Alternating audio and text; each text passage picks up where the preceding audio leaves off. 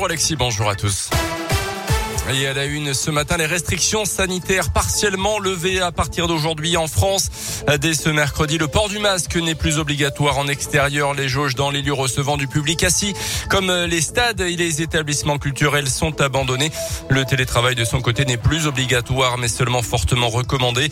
En ce qui concerne la réouverture des discothèques et la consommation dans les stades, les transports en commun et les ciné, il faudra attendre le 16 février. Pas d'allègement non plus hein, concernant le protocole sanitaire dans les écoles avant le 7 mars, date de la fin des vacances d'hiver pour toutes les zones.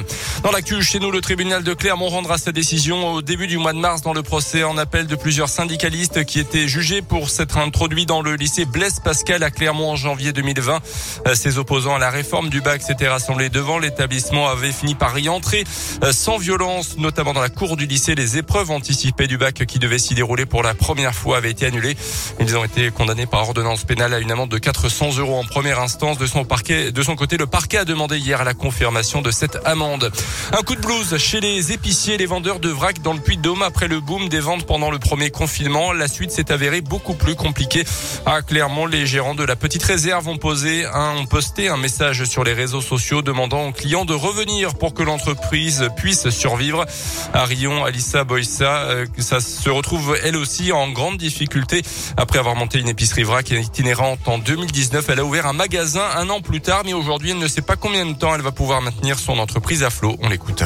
C'est vrai qu'il y a eu beaucoup, beaucoup de demandes. Hein. Les gens ils étaient ravis. Ils venaient à, à notre rencontre. Hein, que ça marchait si bien que du coup, je m'étais permis de faire l'ouverture de la petite boutique et d'embaucher quelqu'un. Depuis le mois de juin, il y a eu vraiment une baisse de fréquentation sur les marchés, euh, directement chez les, producteurs ou, euh, en centre-ville. 30 voire 40% de baisse. Et il y en a beaucoup qui font du télétravail et profitent, euh, étant à la maison, de passer des commandes par, par les sites. Si moi je vends pas, mes producteurs ils vendent pas. Ça serait bien qu'ils reviennent en fait, qu'ils puissent me, me faire vivre.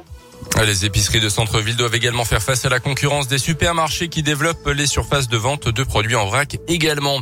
À retenir, les révélations se succèdent après le livre enquête à charge sur les maisons de retraite du groupe Orpea. Après les accusations de maltraitance des résidents, ce sont les agissements de l'ancien patron du groupe qui interpellent.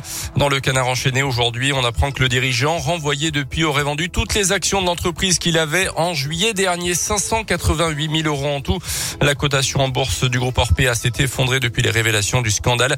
Yves Leman avait été limogé par le conseil d'administration le week-end dernier. Sport, en basket, Vichy Clermont n'affrontera pas le SLUC Nancy vendredi en championnat. La Ligue nationale a décidé de reporter la rencontre de Pro B en raison des cas de Covid qui touchent en ce moment l'effectif nancéen. Et puis le coup d'envoi officieux des JO d'hiver à Pékin, cérémonie d'ouverture vendredi, mais les premières épreuves débutent aujourd'hui avec le curling. 3000 sportifs réunis en Chine pour 15 jours, 109 titres remis au total. Dès demain, sur un notamment la française Perrine Lafont en ski de boss. Elle est championne olympique en titre.